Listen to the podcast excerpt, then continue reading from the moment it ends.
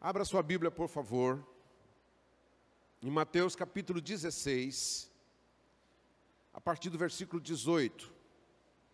Orando ao Senhor, buscando de Deus um direcionamento para trazer uma palavra para nós meditarmos aqui, hoje à noite. Deus colocou meu coração sobre esse tema, a minha igreja. a minha igreja. Eu não estou falando a minha igreja, Igreja Batista Sião, Igreja Assembleia de Deus. Não estou falando disso, não. Eu estou falando sobre a importância e o sentimento que o próprio Senhor Jesus Cristo tem, é isso que eu quero falar, sobre a sua igreja.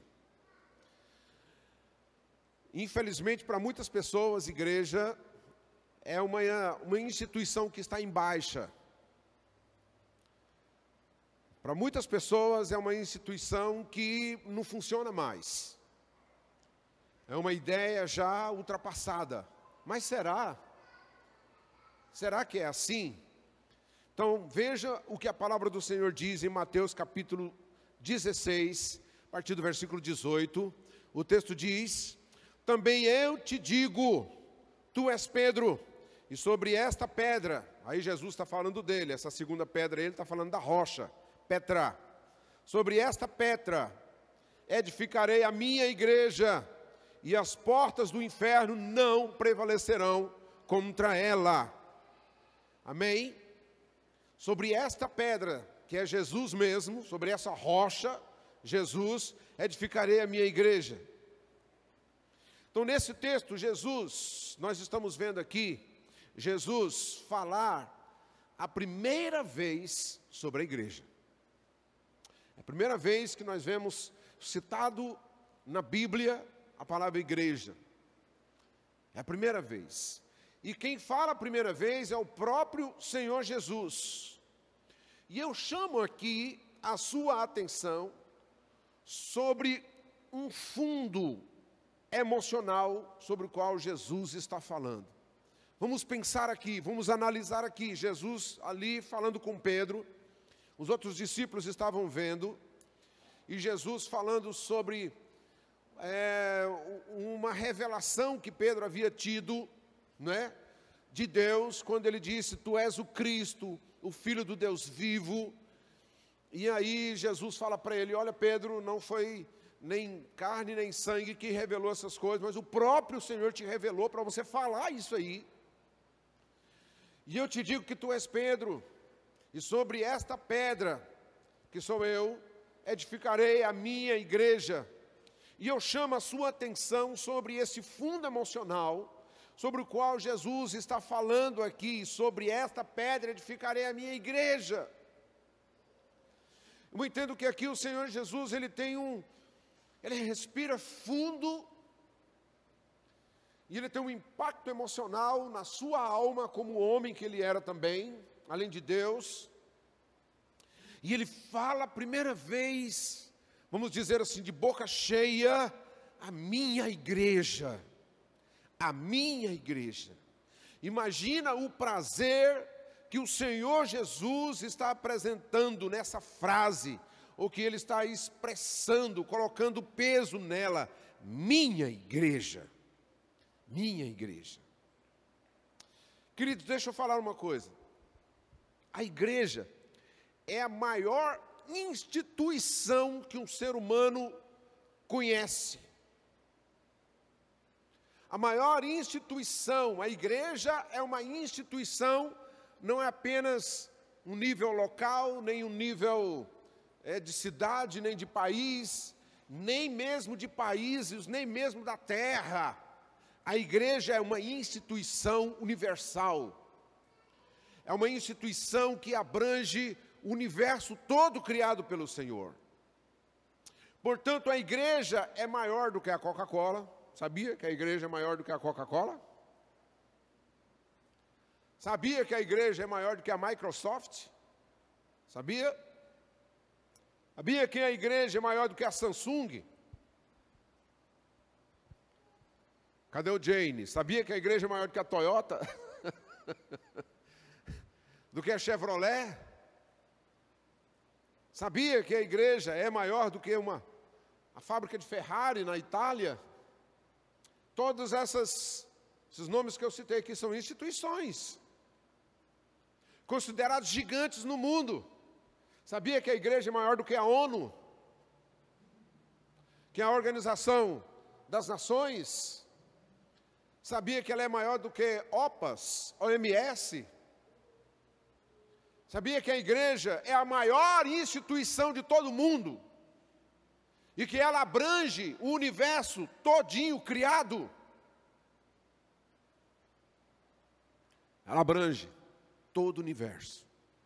Se existe uma instituição universal, ela se chama Igreja do Senhor Jesus Cristo.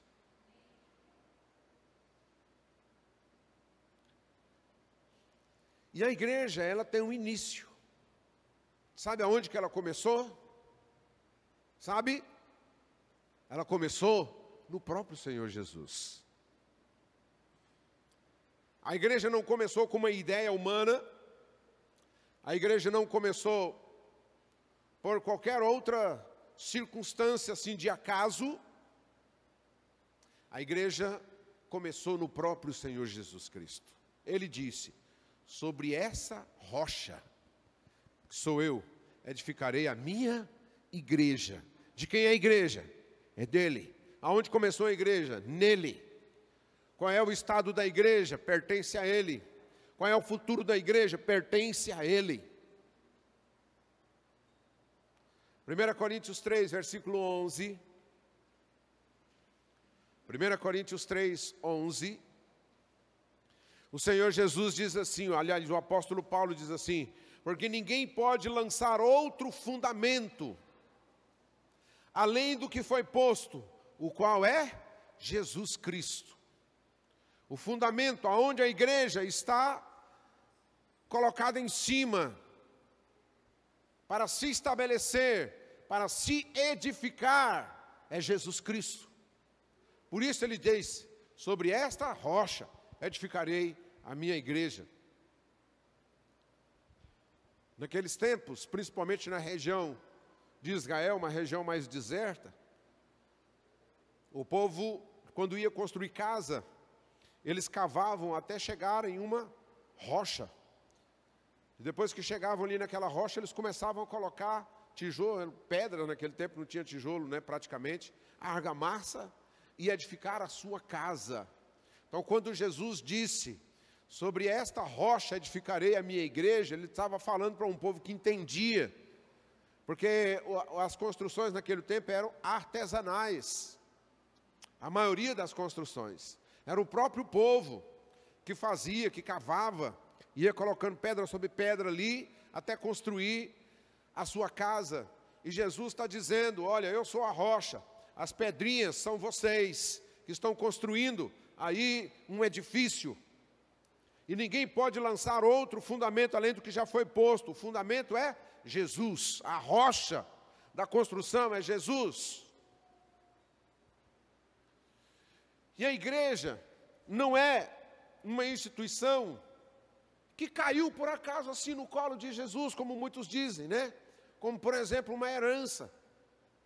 Não é uma coisa assim que foi de surpresa para o Senhor Jesus não foi um patrimônio adquirido, por exemplo, com alguém que ganha, vamos dizer, se tivesse, né, uma loteria no céu. Não é isso? Não foi uma ideia a partir de ajuda de um coach famoso. Chegou para Jesus e falou assim: Cara, você tem potencial, abre uma igreja.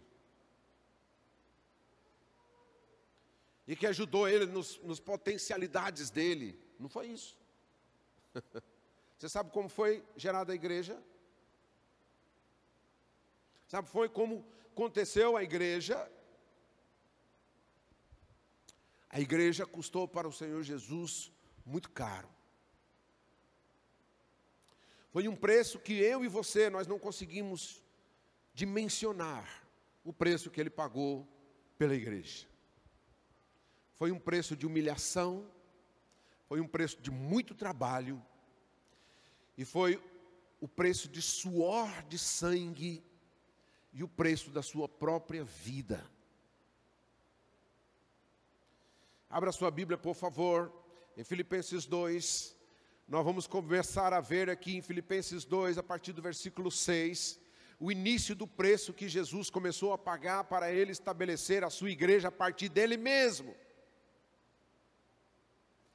Filipenses 2, versículo 6 em diante, a palavra do Senhor diz até o versículo 11: Pois ele, subsistindo em forma de Deus, não julgou como usurpação a ser igual a Deus, antes a si mesmo se esvaziou, assumindo a forma de servo, tornando-se em semelhança de homens, e reconhecido em figura humana, a si mesmo se humilhou. Aqui começou o preço que Jesus começou a pagar pela igreja que ele estabeleceu a partir dele mesmo tornando-se obediente até a morte e morte de cruz. Pelo que também Deus o exaltou sobremaneira e lhe deu o nome que está acima de todo nome, para que ao nome de Jesus se dobre todo joelho nos céus, na terra e debaixo da terra, e toda língua confesse que Jesus Cristo é Senhor, para a glória de Deus Pai. Foi uma curva descendente e ascendente. Quando ele, assentado na sua glória, para iniciar a sua igreja, ele desceu, foi até o mais profundo da humilhação, e depois ele foi a uma ascensão que o Senhor colocou. Isaías capítulo 53, eu quero ler o capítulo todo, porque esse capítulo ele é fantástico e fala sobre o sofrimento do Senhor Jesus. E diz assim: quem creu em nossa pregação, o profeta falando, e quem foi revelado, e a quem foi, desculpa, revelado o braço do Senhor, porque foi subindo como renovo perante ele e como raiz de uma terra seca, não tinha aparência nem formosura, assim era Jesus. Olhámo-lo, mas nenhuma beleza havia que nos agradasse. Era desprezado e o mais rejeitado entre os homens, homem de dores, e que sabe o que é padecer, e como um de quem os homens escondem o rosto, era desprezado, e dele não fizemos caso. Isso aqui era uma profecia para Israel, que não creu no Messias quando o Messias veio. Certamente Ele tomou sobre si as nossas enfermidades e as nossas dores levou sobre si. E nós o reputávamos por aflito, ferido de Deus e oprimido mas ele foi traspassado pelas nossas transgressões e moído pelas nossas iniquidades. O castigo que nos traz a paz estava sobre ele, e pelas suas pisaduras fomos sarados. Todos nós andávamos desgarrados como ovelhas, cada um se desviava pelo caminho, mas o Senhor fez cair sobre ele a iniquidade de nós todos. Ele foi oprimido e humilhado, mas não abriu a boca. Como cordeiro foi levado ao matadouro, e como ovelha muda perante os seus tosquiadores, ele não abriu a boca. Por juízo, o opressor foi arrebatado, e de sua linhagem, quem dela cogitou? Porquanto foi cortado da terra dos viventes, por causa da transgressão do meu povo, foi ele ferido. Designaram-lhe a sepultura com perversos, mas com o rico esteve na sua morte, posto que nunca fez injustiça, nem dolo algum se achou em sua boca. Todavia ao Senhor agradou Moelo, fazendo-o enfermar, quando der ele a sua alma como oferta pelo pecado, verá a sua posteridade e prolongará os seus dias, e a vontade do Senhor prosperará nas suas mãos. Ele verá o fruto do penoso trabalho de sua alma e ficará satisfeito. O meu servo, o justo, com seu conhecimento, justificará muitos, porque as iniquidades deles levará sobre si.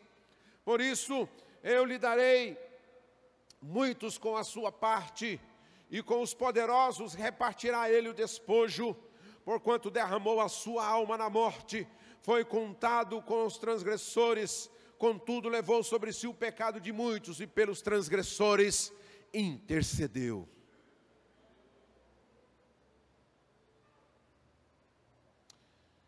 A gente vê aqui o profundo do sofrimento do Senhor Jesus Cristo para gerar a igreja.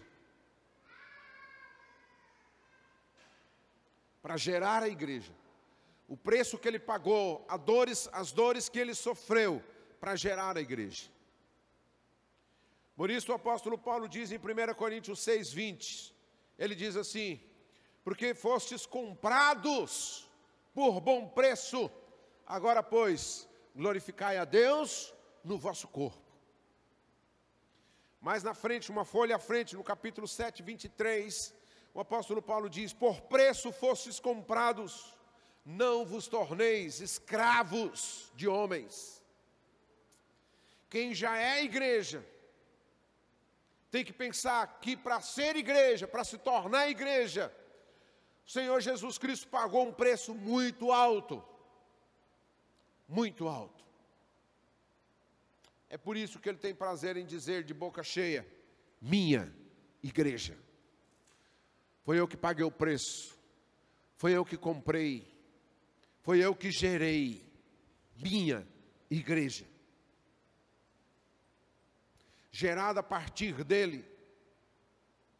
E ele fez da igreja, ele fez da igreja o seu corpo.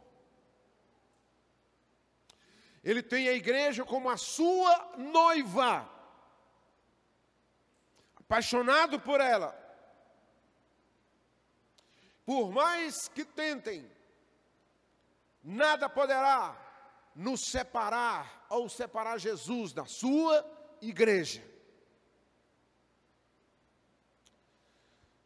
Foi o maior investimento de amor que se pode conhecer no universo inteiro.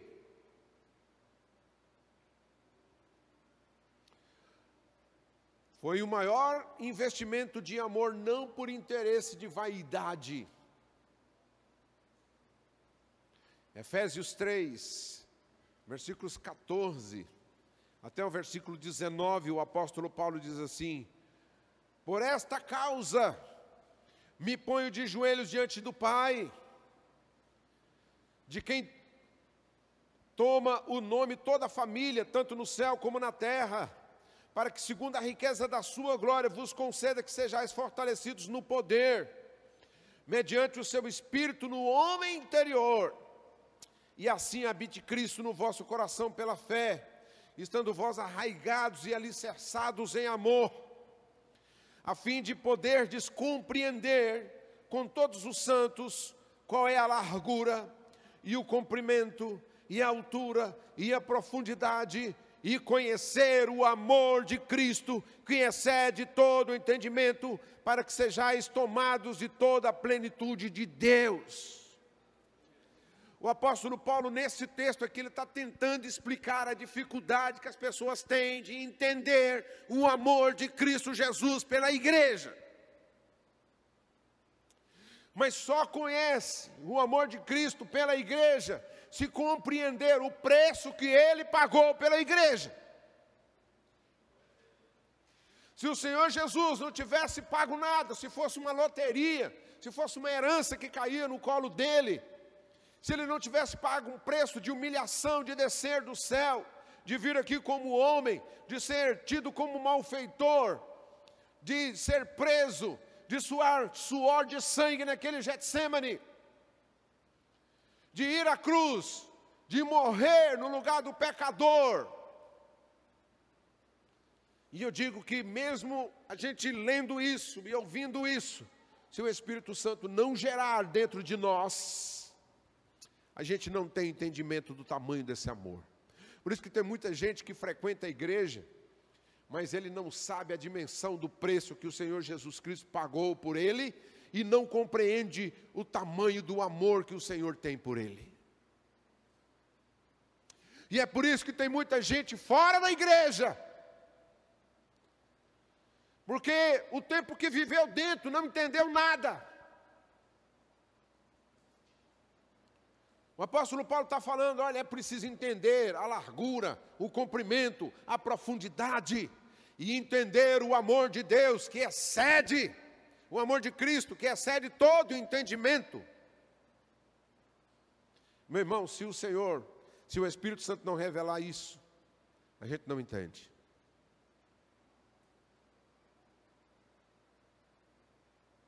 Romanos 8, 38, 39. O apóstolo Paulo ainda diz assim: Porque eu estou bem certo de que nem a morte, nem a vida, nem os anjos, nem os principados, nem as coisas do presente, nem do porvir, nem os poderes, nem a altura, nem a profundidade, nem qualquer outra criatura poderá nos separar do amor de Deus que está em Cristo Jesus, nosso Senhor.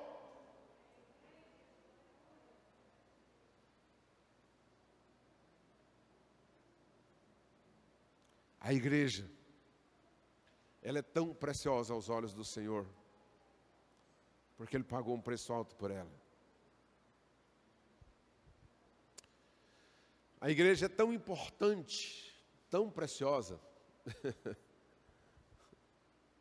que para fazer parte dela, a pessoa tem que preencher alguns critérios, alguns requisitos. Não é qualquer pessoa que faz parte da igreja do Senhor, não, sabia? Não é assim, meu irmão. Não, eu sou um cara conhecido, eu sou um político legal. Eu vou entrar aqui, fazer parte da igreja. Igreja não é um clube de Rotary Club. Não é uma associação. Não. igreja foi gerada pelo próprio Deus, que veio aqui como homem, pagou um preço muito alto por ela. Ele não vai deixar qualquer um entrar nela, não. Fazer parte dela, não. Não, tem que ter critérios. Tem que ter critérios. Primeiro, primeiro critério que o Senhor Jesus estabelece: abandonar a natureza pecaminosa, aceitar a verdade de que é caído e está perecendo. Você sabia que a humanidade sem o Senhor está perecendo dia a dia, indo à morte cada vez mais? A uma podridão eterna? É. O que, que diz João capítulo 3, versículo 16? Porque Deus amou ao mundo de tal maneira que deu o seu Filho unigênito para que todo aquele que nele crê não pereça. A palavra perecer aqui no grego significa, meu irmão, apodrecer, deteriorar-se, se perder se tornar pó. É que Deus amou o mundo de tal maneira que deu o seu Filho unigênito para que todo aquele que nele crê não pereça, mas tenha a vida eterna. Você tem que reconhecer que é nada que está perecendo, que vai apodrecer, não só no corpo, mas na alma e no espírito se deteriorar, sofrer a consequência do dano no inferno mesmo. Tem que reconhecer isso. É uma lei universal estabelecida por Deus e ele não volta atrás nela. Então, o primeiro critério é a pessoa abandonar a sua natureza pecaminosa, sair desse mundo de pecado e aceitar a verdade que é caído e está perecendo. Esse critério Alguns podem assim, não, isso é muito fácil. Querido, eu vou dizer uma coisa: essa é a grande luta do ser humano. Aceitar que é pecador e que precisa da salvação do Senhor. Não, o orgulho está lá em cima. Hã? Está lá em cima. Esse critério ele é difícil. Abandonar a natureza pecaminosa e ainda aceitar a verdade de que é caído. Uma pessoa sem Deus, ele já é derrotado. Ele está em um curso de uma rota para cair a um abismo. Já está morto. Só pode ter vida se for no Senhor. Então a pessoa tem que aceitar isso, reconhecer isso. E foi isso que o Senhor Jesus Cristo falou em Lucas 9, 23. O que, que ele diz lá? Dizia a todos: se alguém quiser vir após mim, ou seja, eu vou gerar aqui a salvação, eu vou pagar o preço, eu vou sofrer as consequências. Aí, se você quiser me seguir nesse caminho de vida, o que, que você tem que fazer? Se alguém quer vir após mim, né? Dizia a todos: se alguém quer vir após mim, a si mesmo se negue. Dia a dia tome a sua cruz e siga-me. Cruz fala de morte, morte do homem pecador, morte da vontade da carne, morte da sedução do mundo, para a sedução do mundo. Esse é um critério difícil, irmãos. Por que, que tem muita gente que não está dentro da igreja? Por que, que muita gente que não aceita Jesus como Senhor e Salvador de sua vida? Por quê? Porque o orgulho bateu ali, não crê, não tem fé, não aceita, é religioso, está cheio de sofisma na sua mente, é, mas para entrar na igreja do Senhor tem que ser por aqui, ó. Se não for por aqui, não entra, não adianta se não tiver o genuíno arrependimento na alma, no coração, reconhecer que é pecador e que precisa do Senhor Jesus, não vai não, meu irmão. Ele não vai deixar qualquer pessoa, não é porque é rico, não é porque é famoso, que é poderoso, que vai entrar na igreja do Senhor, não vai não, tem que ser pelos critérios que ele estabeleceu. E esses critérios valem tanto para o mendigo na rua, quanto com o homem mais rico do mundo, é a mesma coisa. É o mesmo critério. Segundo critério, aceitar a única forma de ser justificado diante de Deus. Não é esmola que justifica o homem diante de Deus. Não é dar esmola. Não é ser bonzinho. Não é ter uma instituição filantrópica que justifica o homem diante de Deus. Não. Você pode morrer para dar a sua vida por pessoas. Isso não justifica diante de Deus. Mas o que justifica diante do Senhor está em Romanos capítulo 5, versículo 1 a 4.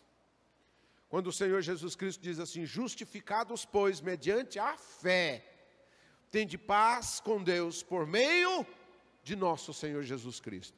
O meio de uma pessoa ser justificada diante de Deus é ter fé na obra de Jesus Cristo realizou por ele. E quando ele tem essa fé, ele tem paz com Deus. Porque Jesus Cristo foi aquele que gerou a paz entre nós e Deus, porque todos éramos inimigos de Deus, só podendo nos ser justificados, ser limpos e ter paz com Deus através de Jesus, porque em nenhum outro há salvação e nenhum outro nome há na terra, ou debaixo da terra, ou acima da terra, que importa que sejamos salvos, senão pelo Senhor Jesus Cristo. Justificados, pois, mediante a fé, temos paz com Deus por meio de nosso Senhor Jesus Cristo, por intermédio de quem obtivemos igualmente acesso pela fé a essa graça, de graça, na qual estamos firmes. Quantos estão firmes aqui na graça do Senhor? E ele ainda diz: E gloriamo-nos na esperança da glória de Deus. E não somente isso, mas também nos gloriamos nas próprias tribulações. Ou, oh, quem já é igreja, não importa com tribulação, não. Você já ganhou a vida eterna, meu irmão. O que é isso comparado ao que o Senhor já te deu? Sabendo que a tribulação produz perseverança, a perseverança, experiência, a experiência, esperança. Glória a Deus por isso. Terceiro critério para fazer parte da igreja: estar livre do juízo eterno e ter posse da vida eterna. Foi isso que o Senhor Jesus Cristo falou em João capítulo 5, versículo 24. Foi ele mesmo que disse. Em verdade, em verdade vos digo: quem ouve a minha palavra e crê naquele que me enviou, tem a vida eterna. Não entra em juízo, mas passou da morte para a vida. Só uma pessoa que está nessa condição pode fazer parte da igreja do Senhor. Somente aquele que crê, aquele que renuncia à sua própria vida, aquele que foge do pecado, que tenta santificar cada vez mais, está buscando agradar a Deus, que é justificado pelo sangue de Cristo Jesus. É somente essa pessoa. Aquele que já tem certeza da salvação. E estes são os primeiros critérios exigidos por Deus para quem quer fazer parte da igreja do Senhor Jesus. E são esses critérios que o Espírito Santo de Deus está tentando inserir na alma do ser humano, trabalhando no íntimo do coração de todo ser humano, do mundo todo. É o processo provocado pelo Espírito Santo, pelo qual todos têm que passar por ele. Esse processo começa aqui, ó, João capítulo 16, versículo 7 até o versículo 11 quando o Senhor Jesus diz assim: Mas eu vos digo a verdade, convém-vos que eu vá, porque se eu não for, o Consolador não virá para vós outros. Se porém eu for, eu vos enviarei, quando ele vier, e ele já veio, convencerá o mundo do pecado, da justiça e do juízo. Do pecado, porque não creem em mim, da justiça, porque vou para o Pai, e não me verei mais, do juízo, porque o príncipe desse mundo já está julgado. Se o príncipe do mundo está julgado, o mundo está julgado com o príncipe do mundo. Quando ele fala mundo aqui, fala desse sistema maligno de Satanás. E o Espírito Santo está trabalhando isso no coração de todo ser humano, convencendo o ser humano do pecado, da justiça do Deus que em Cristo Jesus e do juízo que está vindo aí. E aí, quando a pessoa abre o coração para crer nessa verdade, crê no Senhor, morre para si mesmo, para o pecado, para o mundo, aí começam os critérios para entrar na igreja do Senhor. A igreja do Senhor Jesus, ela foi gerada a partir dele foi gerada nele, sobre ele e para ele. E ela foi criada com um propósito. A igreja não foi criada por acaso. Ela foi criada com propósitos. E o principal propósito da igreja é ser testemunha do Senhor em todo o tempo, até os confins da terra. Esse é o principal propósito da igreja. E isso pode acontecer, irmãos, quando nós estamos aqui reunidos num culto desse, sendo transmitido por internet, ou você na sua casa, no seu trabalho, aonde você estiver. Se você entrou na igreja pelos critérios estabelecidos pelo Senhor, já é igreja, você já é testemunha do Senhor até os confins da terra. O segundo propósito é participar da sua glória por todas as gerações. Eu gosto dessa, dessa parte. Sabe por quê? Lembra do texto lá de Filipenses capítulo 2? quando a palavra do Senhor diz que o Senhor o exaltou sobremaneira, que lhe deu o nome que é sobre todo nome, para que ao nome de Jesus se dobre todo o joelho nos céus, na terra e debaixo da terra, e toda língua confesse que Jesus Cristo é Senhor, para a glória de Deus Pai. É? Sabia que agora, depois do descenso de Jesus, vem a ascensão de Jesus, e já começou desde que ele é, estabeleceu a sua igreja, ele está sendo glorificado o tempo todo. Cada ação da igreja, cada milagre que acontece, cada testemunho no mundo todo, cada pessoa que fala de Jesus verdadeiramente, não por uma perspectiva religiosa ou por qualquer outra coisa, mas pela verdade do Senhor, ele está sendo glorificado. Mas não é apenas isso. Nós vamos ver o Senhor nas nuvens, vamos encontrar com Ele nas nuvens, estaremos com Ele na glória e vamos passar pelo processo de estar nas bodas do Senhor, no céu, servindo, sendo, é, sendo servido pelos anjos, sentados à mesa com o Senhor, e o Senhor será exaltado e glorificado ali naquele dia. E depois o Senhor vem e ele vai reinar e colocar os seus pés ali em Israel e reinar um é, mil anos. E depois o Senhor volta e haverá o trono branco e muitas coisas vão acontecer e muitas gerações vão acontecendo e cada geração que se passa, o Senhor Jesus Cristo está sendo glorificado e depois quando Ele criar novos céus e nova terra, nós estaremos com Ele, viveremos com Ele, o Deus glorificado, dono da igreja.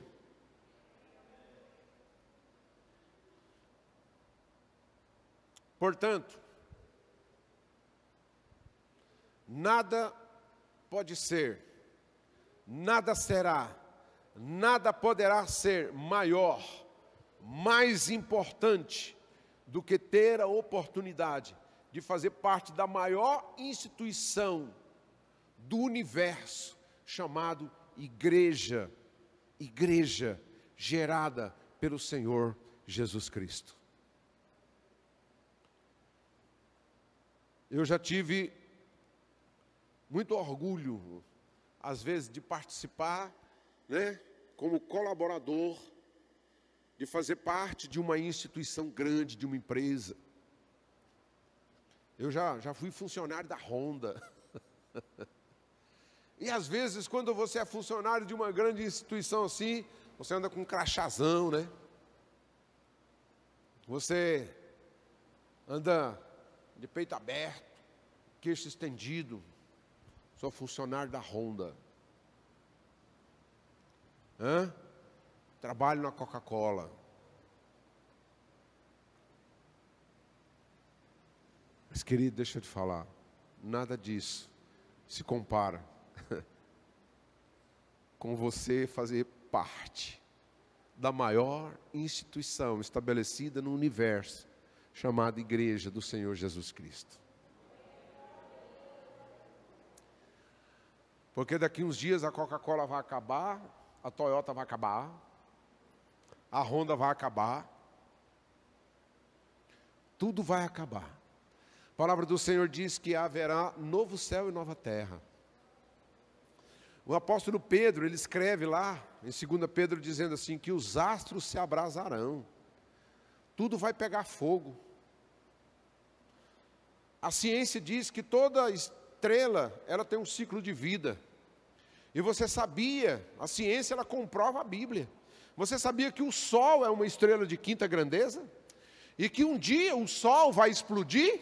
Sabia disso? Quem sabia disso? Aprendi isso, acho que na quinta série.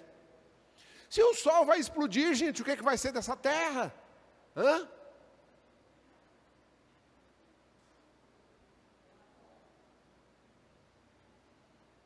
Já está tudo preparado. E aí nós, igreja, vamos estar lá de cima olhando todas essas coisas acontecerem. tudo acontecer. Aí o Senhor vai dizer assim: Bem-vindos, benditos do meu Pai. Vocês que passaram pelos critérios de fazer parte da igreja que eu gerei com meu sangue. Entra no gozo do teu Senhor. Coloque-se de pé, eu quero ler um texto com você para a gente encerrar de 2, Crônica, oh, de 2 Coríntios, desculpa, capítulo 4, versículo 17 em diante. Veja aí o que a Bíblia diz. 2 Coríntios 4, 17 e 18. Está aí, gente. 17 e 18. Eu vou ler com vocês, vou ficar de costa aqui um pouco para ler com vocês. 17 e 18, viu, Georgia? O texto está lá, ó.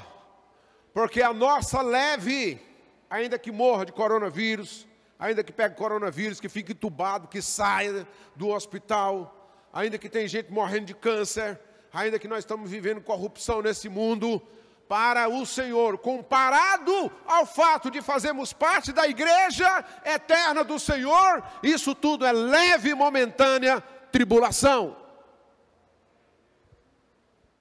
Porque a nossa leve e momentânea tribulação produz para nós eterno peso de glória acima de toda comparação.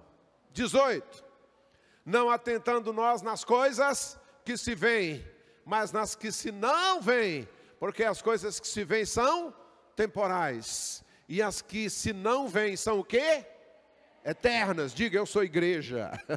Passei pelos critérios do Senhor, e eu estou estabelecido nela para a eternidade.